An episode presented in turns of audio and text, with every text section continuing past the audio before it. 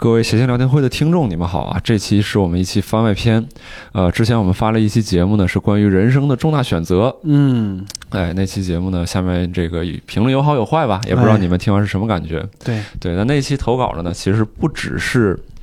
台上的那几位朋友对，啊，所以说，呃，其他的故事呢，我们会在这一期我跟六爸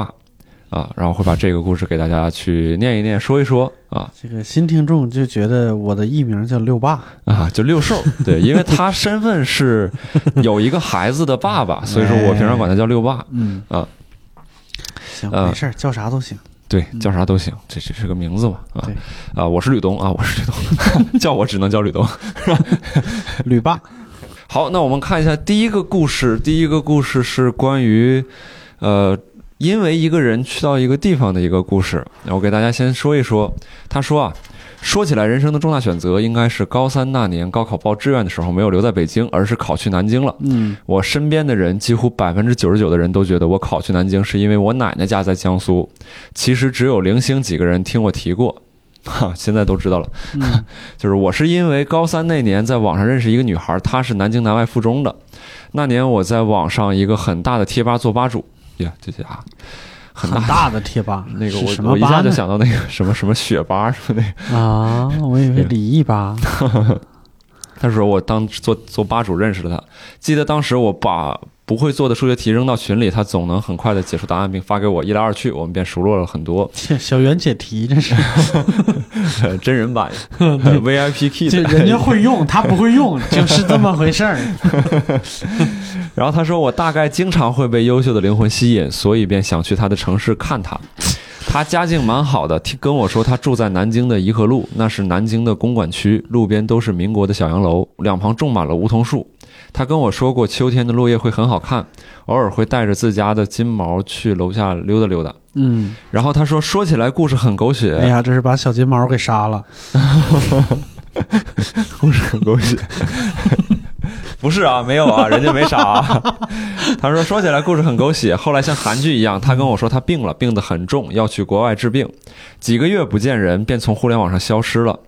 当时离高考大概还有一个月，我也到了冲刺的时候。那时候北京还是先考试后报志愿，考试后我想无论如何我要去南京看看。大一的那一年秋天，我去了一次颐和路，我看见一个院子里出来一个人，他遛着一只金毛，他说等他走远之后，我去他家院子看了看，发现门牌号上写的这个房子主人跟他并不是同一个姓氏，我想大概也不是这家人吧。后来我们再也没有见过，我也未在互联网上见过他的出现了。我只记得颐和园路的秋天，真颐的和路，啊，颐和园路就回北 京了。我只记得颐和路的秋天真的很好看，路两旁的梧桐叶落成了满地金色的地毯。嗯，这这小学作文，这嗯漂亮。漂亮。嗯，时至今日，我并不在乎这个故事是不是狗血，我也无所谓我有没有见过他了，只是因为他，我去到了不可能去的城市，考到了我认为相当优秀的专业，培养了我的审美，让我认识了人生中很重要的朋友，我的人生也因此不一样了，完全不一样了。发这段故事的这一前一天，我还去贴吧上看了看他的账户，留言也留在了二零一四年，就哼结束了。这个骚包。哎哎， 怎么这么说人家？就是呃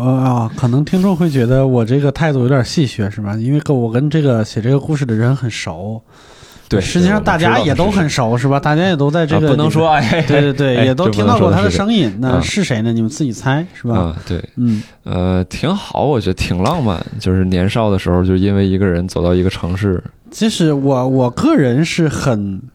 就咋说呀？我很熟悉这种调调，啊，是吗？在对啊你这儿看到很多是吧？不是，就是百分之九十都是自己的脑补。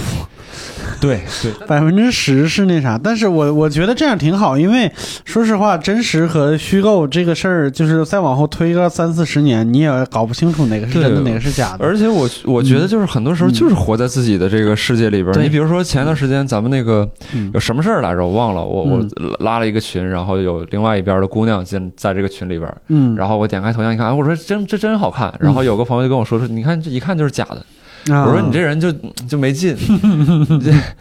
对就是你就是看着好看的那一瞬间，你自己满意，就是喜喜愉悦了一下就好了。你也咱也没有说看的时候有什么邪恶想法或者怎么样，就挑你想信的信，对，非得去推敲就很没意思。所以说，我觉得有这么个念想也挺好，真挺好，真挺好。。对对，第二个经历，对我来吧。嗯，第二个经历你，你念一念一念，嗯第二个经历它是第一人称写的啊，就是这个叫我的转行经历。嗯我原本有一份银行的工作，很稳定，收入也还过得去。在银行工作了六年，我原本以为能一直熬到退休，后来碰到了一位富二代行长， 火，比我小一岁，能力是一点没有，官话是一套一套的。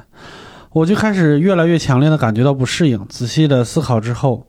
呃，我觉得我是不大适应这种大国企的环境。萌生辞职的想法以后，我开始问身边的朋友，有人就推荐我学习编程，怎么感觉前面的开始有一点儿就是那种互联网上变成广告那 个感觉，怎么回事儿？怎么还渗透到我们这儿来了？然后还说他当时的公司招人，等我学的差不多了，可以推荐我去。一七年一七年过年之后，二十九岁的我就从银行辞职了，开始学习编程。 哎呦，二十九岁辞职哦，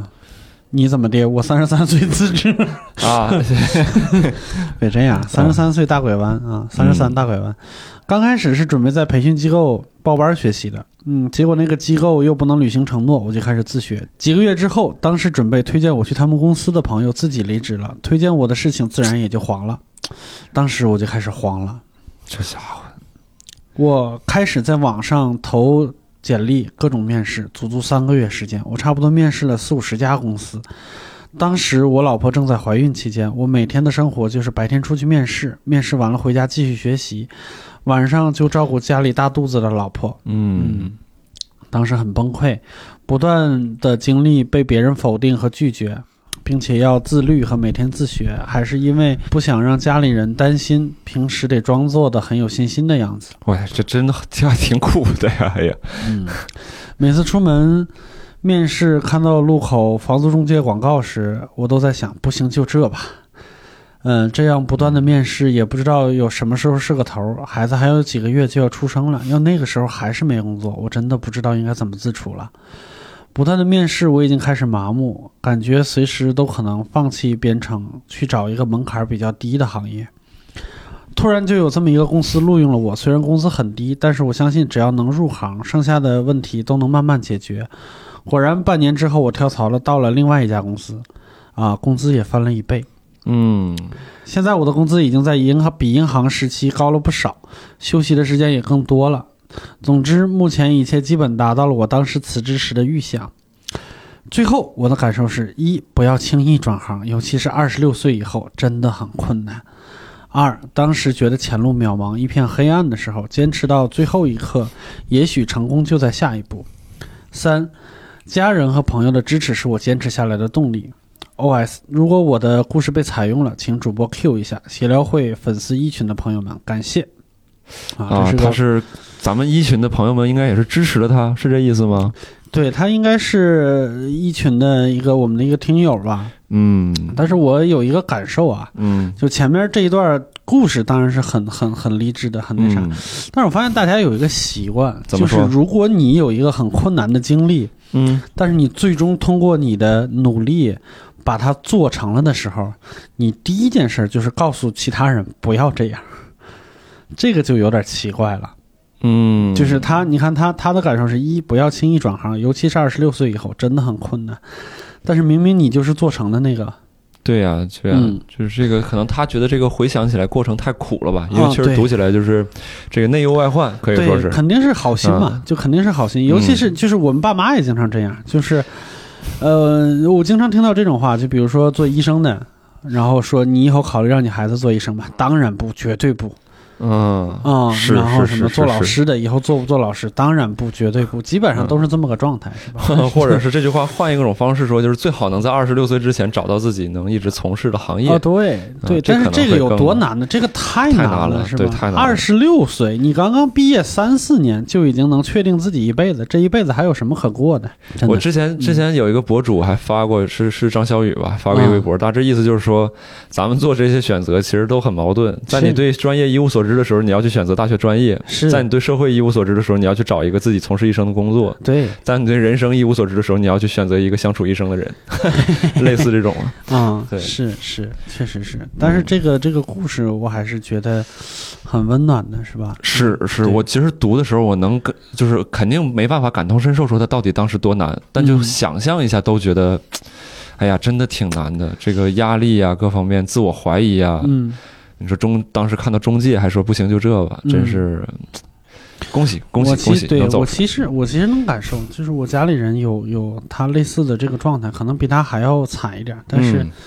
就最后还是会过来的，是吧？就是我，我觉得我在做各种发布会什么之类的，我有一个非常强烈的感受，就是你最慌、最忙，考验你好几个月的筹备结果。嗯比如说每那天晚上七点半开始，嗯那从七点开始到七点半这半个小时，就是考验你工作结果的那个时间。嗯这个时间一定会很忙、很乱、很焦灼，嗯，很焦躁、很烦躁，甚至会暴怒、暴跳如雷，跟别人吵架，嗯然后各种问题接踵而来。但是不管怎么样，半个小时就是半个小时，七点半一定会准时到的，他不会慢一秒。嗯七点半那个那个那个秒针儿一到，你的世界就安静了，嗯，就是一切的工作结果就是是好是坏，就尘埃落定了。嘿嘿对， 对，就真的是有很多时候，就在我就是有很多坎儿什么之类的时候，我就会回想每次那个那半个小时过的，我那半个小时就是不管心里边有多烦，有多无力，但是我我给我能给我最大安慰的就是就是七点半不会晚来一秒。嗯。嗯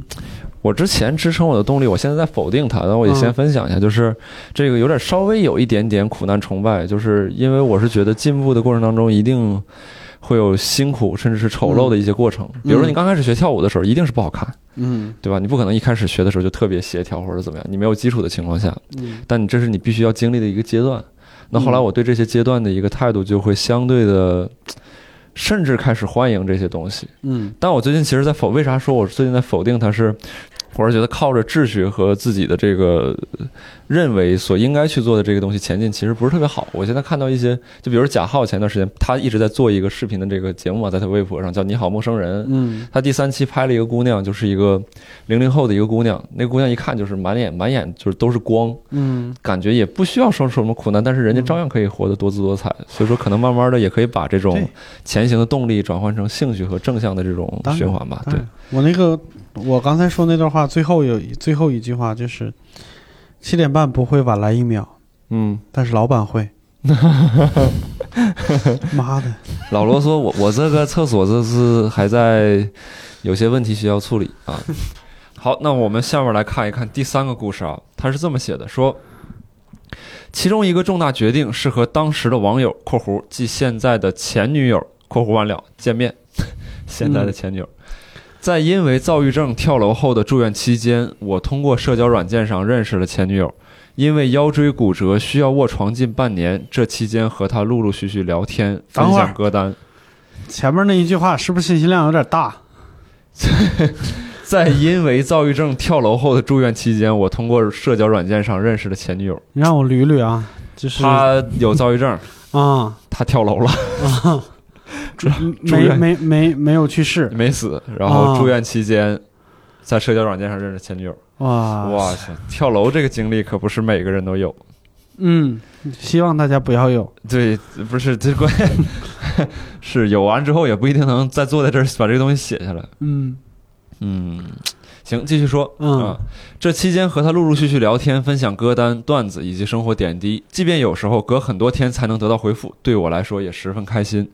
半年后，我逐渐复原。恢复行动能力，并找到一份工作。在和他的一次聊天中，得知他不是当地人，只是因为工作来这里常住一段时间。工作完成后就回去，当时就产生了一种非常想见一面的冲动，提出啊大家见一面吧。嗯于是，两个忙到很晚才下班的人还是碰上了面，一起喝酒聊天，最后愉快的决定在一起。那时候，我的生活过得非常的不好，和家里基本断绝来往，也没有什么朋友。即便知道我的情况，前女友还是选择和当时的我在一起，不仅给予了我足够的信任和帮助，还收留了我和她一起生活，并鼓励我重新振作起来。所有看来就像做梦一样。在一起没几天后，有一天她说需要跟我坦诚的说件事儿，她已经结婚了。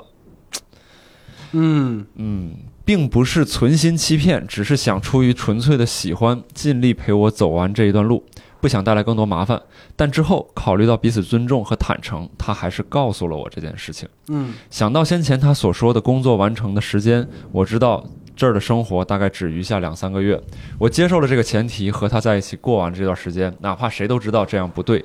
或者说是他陪我一起更合适。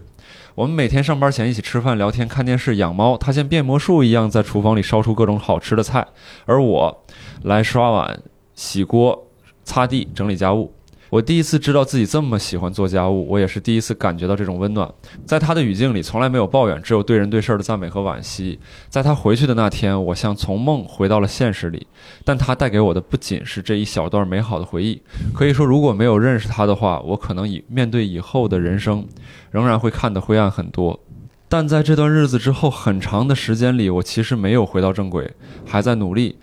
在今年的愚人节这天，在某公众号“仅一人可见”和陌生人交换真心的活动里，我把这个没法去和人说的故事发送给了完全不认识的对方，而这个见到我故事的人，后来成了我的现女友。总之，非常感谢他，对我来说，见到他就是我认为最重大的决定。这里边这个他应该指的不是现女友，是前女友，对吧？嗯啊、然后他说最后一句话，他说我很想在这个故事的后面让自己逆袭，想作为朋友再见上他一面。嗯，嗯，别见了吧，也见不着了。很复杂的一个故事，很曲折的一个一段呃时光。先是因为躁郁症跳楼了，然后又遇到光了。这个，嗯我是呃，首先是这样，我相信一个故事从一个人嘴里边讲出来呢，嗯、肯定有加工的成分，尤其是把它变成文字，会有很多自己的。对呃你，你你你知不知道冯小刚以前写过一本书，写过一本自传，嗯叫《我把青春献给你》嗯，没听说过。啊啊，挺早的，十几年前了。嗯那个它是一本自传吧，就是大概是自回忆自己的前半生。嗯然后后他在序言里边有一段话，我记得很清楚，但是他那个自传的内容就就，呃，不太记得了。然后嗯，但是他那个前面的有一段话，我记得很清楚，就是人的记忆就像一块木板儿，嗯就是随着时间的推移，时间就好像虫子一样，会把这个木板儿蛀出一个又一个的洞，然后人就会用腻子，你知道什么是腻子吧？嗯啊、就是那种白色的粉末，拿水嗯掺着一块儿，和泥一样，会用腻子把这个木板填平。他说：“但是我大概能保证的是，我献给你的大体上还是一块木板， 不是一块腻子板。”嗯，就是我相信，关于回忆，反正很多人都有那个嗯姜文的电影《阳光灿烂的日子》里边也写过说，我多么希望我回忆我这段回忆是真实的这哦个。真实的我，但是其实当时发生的故事不是这个样子。对，因为你看这个故事听起来，就是在一个人最有、最需要帮助的时候，突然出现了一个人帮助他，然后又嗯给了他一个不得不离开的理由，然后在这一段时间过了一段十分幸福、令人鼓舞的时光。这个听起来，呃，我我不知道是多多少少有一点点失真感，但是我相信写故事的人是真诚的，就是不管你，呃，有没有就是叫什么，呃，叫什么填补的成分？但是我相信这个故事从你嘴里讲出来的时候，你是相信的。嗯呃，我觉得就是很，就是这他个他故是能事他是能打动我的一个故事。，对，跟听众说一嗯下，因为这个故事其实他之前给我们另外一版过，嗯，就也不是说另外一版吧，就是嗯他第一、第一次写，但他可能觉得这个里边需要去去改一些逻辑啊，或者说去添加一些细节呀、啊、对，故事还是这个故事，倒嗯不是说他删减或者修改了这个故事本身，这倒没有啊。嗯对对，然后我我在我其实，在读这个故事的这个版本的时候，我就会嗯觉得说，嗯，我更喜欢他第一个版本的故事，呃，就是对就是因为呃，所我原本以为补充一些细节是补充一些事实啊、现在看起来是补充一些呃叫什么个人感受，但是我我我仍然相信这个故事是真诚的，然后对它是能嗯打动我的，嗯包括这里边这个姑娘，她像天使一样，就是我一来我就告诉你，我不可能一直在人间待着。然后我总会要离开你的生活的。然后在这一段时间，你们就能无忧无虑、无牵无挂的生活一段时间，这是好像不是每一个人都能遇到的。所以我相信你应该是碰到了一个像天使一样的人，这个呃挺酷的。但是我有一个想法，就是它里边有一句话，其实我我我挺扎我心的，就是他在了解了我的现状和我的家庭情况以后，仍然能够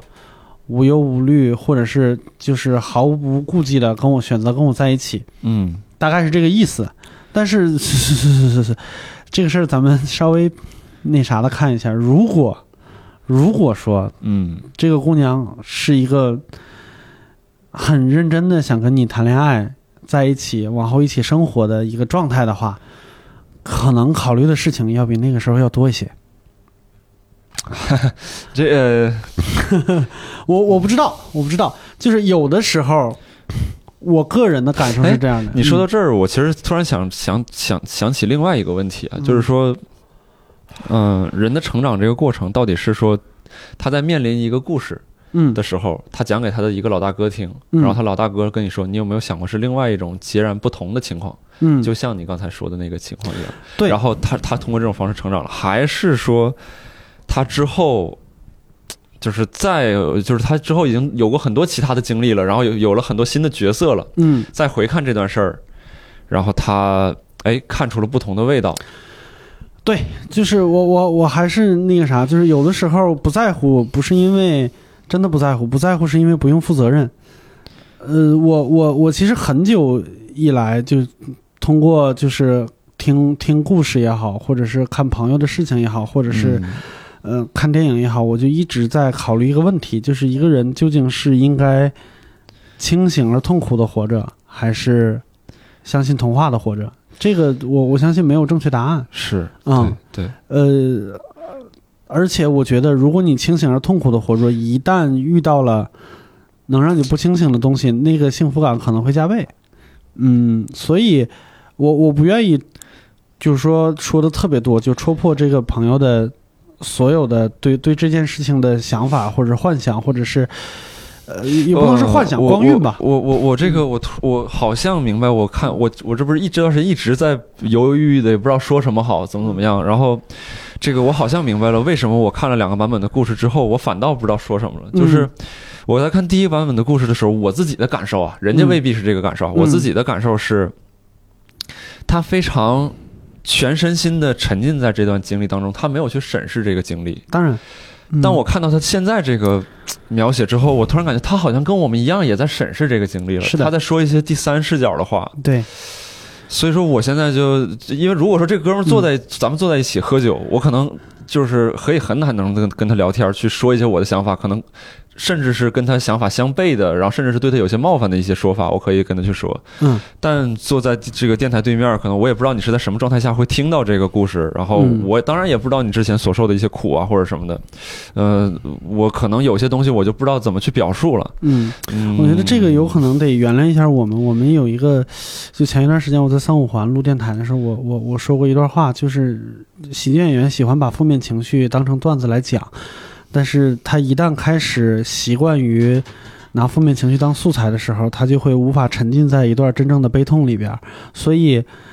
啊，喜剧演员最痛苦的一件事情是会不断的解构一些事情，这是我们的坏习惯。对于我们来说是可能是我们的工作习惯，但是嗯对于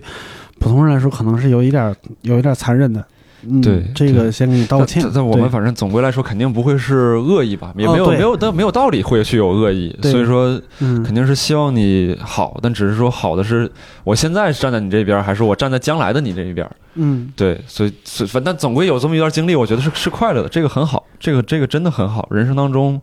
有一段亮色，真的是像他说的，就是哪怕之后灰暗的时候，也可以靠这段亮色把它撑过去。当然嗯、当，然，嗯嗯，行，这那就是一就个好故事。我对也有这种对故事，但是不告诉你。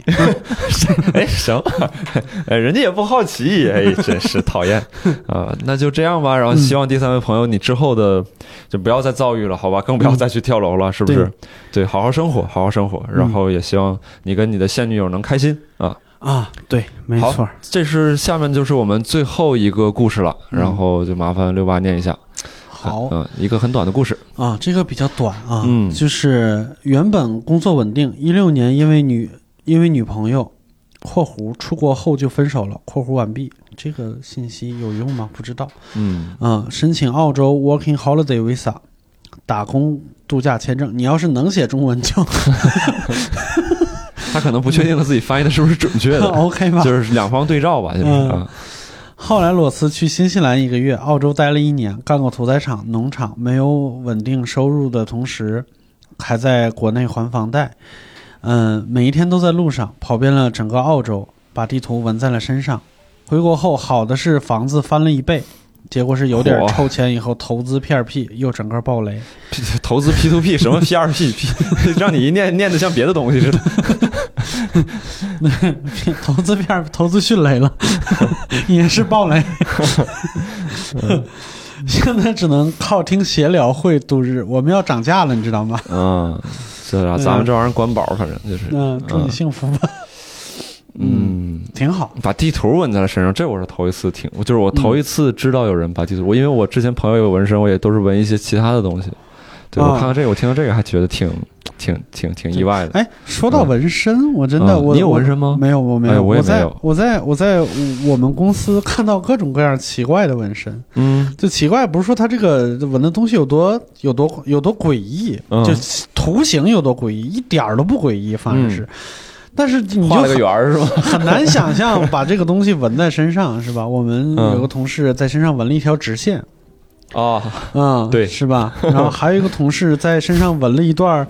纹了一个圈儿，但是这个圈儿极度不规则哦，啊、这个圈儿极度不规则。然后后来我才知道他是怎么纹的，你知道他怎么纹的吗？咋纹的？他是从路边捡了一个啤酒瓶子盖儿，扣在手上，沿着那个边缘纹的。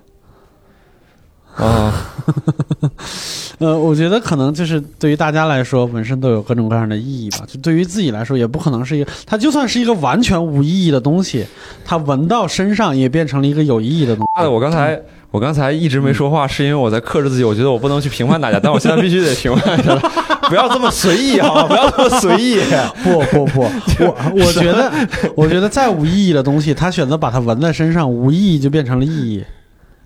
你知道吗？哎呀，但我确实就是我为啥就是忍不住又说出来这些话，是因为我确实听到一些纹身后悔的故事，就是我当嗯年就是可能他当年纹的时候觉得我觉得这事儿特别有意义，然后对是几年之后过去了，他说我当时太后悔了，我为对，什么一十看几就岁是要纹一很个？少很少对中国的思想家做一些研究什么之，潮起潮落是什么都不为嘛。我我特别想有个纹身，嗯，但我就不知道，我没想好什么东西，我是纹完之后这一辈子我都都是会能跟别人就是很好的去很有说可能这是那个绝对简单的东西，对，不知道，对，纹个点 儿，但是不知道为什么会在这个故事和我聊了会儿纹身。对，挺然奇怪的后嗯他他的这个故事是说干过屠宰场，干过农场，没有稳定收入。嗯，嗯，对，这个这个签证我是知道的，我有同事，我甚至有不止一个同事就是拿这个签证，因为嗯有有两年对这个签证还很好拿，嗯它是需要考试，嗯拿了这个以后就可以去那个国家就是合法的找工作。嗯然后找呢，就是有人是专门去赚钱的，就是嗯我有一定我有一技之长，比如说我是个设计师，嗯我去那儿就能拿到很高的工资，嗯然后工作个几年回来就能有一笔收入。嗯但是大部分人呢是去那边做一些很基础的体力劳动，比如说去果园儿摘个果子啊，然后水果厂分拣啊，嗯然后给肯德基抓鸡呀、哦啊， 抓鸡这个太太牛了。这个听起来我想过去兼职干个十分钟左 右。哎 他他这种工作的好处就是因为因为在那边人工很高，啊。所以你基本上我在想抓阄的时候你要喊吗？就是 啊就是啊，对你要这个我吓唬他，你要对就是这种，就是提前在战斗之前，这君子说这个不是孙子说什么不不战而屈人之兵， 你啊吓我。对这个对这个就是他他人工会相对相对很贵，所以他工作半天就能休息半天，就能出去玩儿。啊，甚至工作一个礼拜，连续工作一个礼拜，就算很努力了，嗯然后就可以去玩几个礼拜。嗯对我们无聊斋的那个那个我们的小助手，嗯他就是在新西兰办的这个签证，哦而且在那儿认识了自己的女朋友，哦，而且在新西兰学会了按摩。啊、挺好回来以后也在自己也做按摩，但嗯我觉得还挺好的。嗯、对，如果人生没有负担，如果孩子没有几个月就要出生，谁不想去体验体验外边的世界呢？哎呀， 对这话说我的我我俩我俩我俩当然就是每一段话每一段故事之后，我俩只是闲聊啊，不是说点评，对就是就是读完之后想到了什么就就是聊一聊，绝对不是说点评这些东西，没有人有资格点评这个东西啊。而且我我我现在想说一个那啥，因为那个呃人生重大抉择那个出来以后，嗯有有有很多人在评论那个啥，在评论里边把我们我们在在在在节目里边说过的一段话，就把那个原文贴出来了。嗯呃，它应该不是我说的那个原文，但是嗯更能精确的表达我说的那个意思。嗯这段话呢是陶杰老师在《沙鹌鹑的少女》里边说的。嗯，他说，当你老了，回顾一生，就会发觉，什么时候出国读书，什么时候决定做第一份职业，何时选定了对象而恋爱，什么时候结婚，其实都是命运的巨变。只是当时站在三岔路口，眼见风云牵强，你做出选择的那一日，在日记上相当的沉闷和平凡。当时还以为是生命中普通的一天。嗯对，呃，我觉得说的非常好，就是因为我原本要要要说的那那那一段话，我已经忘了具体是啥了，但是我觉得已经已经足够能表达我的意思了。嗯生命中的重大抉择，往往是生命中的重大时刻，所以我觉得还是认真过每一天比较比较重要。是，然后我嗯我想借着这个番外篇吧，可能嗯说一说就是。一些我们看到这个期节目出来之后，有一些留言，有一些听众可能针对第几个发言人、第几个发言人有一些嗯或好或坏的一些看法。嗯，嗯，何必呢别这样，对，嗯对就是人家的人生是吧？对每个人都有自己的环境和局限性，然后人家愿意说出来给你听，你就感恩对就可以了。 而且首先有一点就是，你觉得人家不好，人家未必就是真的不好，这是第一个。然后再有一个就是，哪怕是真的不好的话，嗯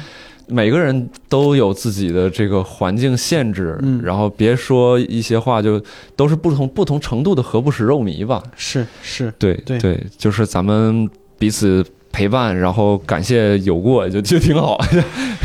对对对，人家把自己的生活的切片拿出来给你看，你告诉他，就跟你的身体是排异的，但是人家的身体也不是你的身体，对，都是不同选择，没有好坏，没有对人家错。的一生也不是你的一生，对吧？没嗯必，要。对，这个今天说的这些片段呢，当然不是所有的投稿的这个对象，我们节选取了几个，然后也希望没有选到的朋友也不要灰心吧，我欢迎嗯你们继续来跟我们去、去联系。然后之后的话，如果你们有一些其他的故事，比如说你听完我们念这些，你有更多的故事想要留言给我们，欢迎发到我们的微博“谐星聊天会”，或者是添加微信“叉叉 LTH 二零二零”，可以发给他。我们嗯也许如果留言足够多、足够特殊，呃，我们可以说做一期其他的一些新的节目。嗯然后聊一聊这些故事吧。嗯然，后也希望大家以各种各样的一个方式来跟我们互动。嗯嗯，那好，那这期节目就到这儿。好，好，各位听众，再见。拜拜。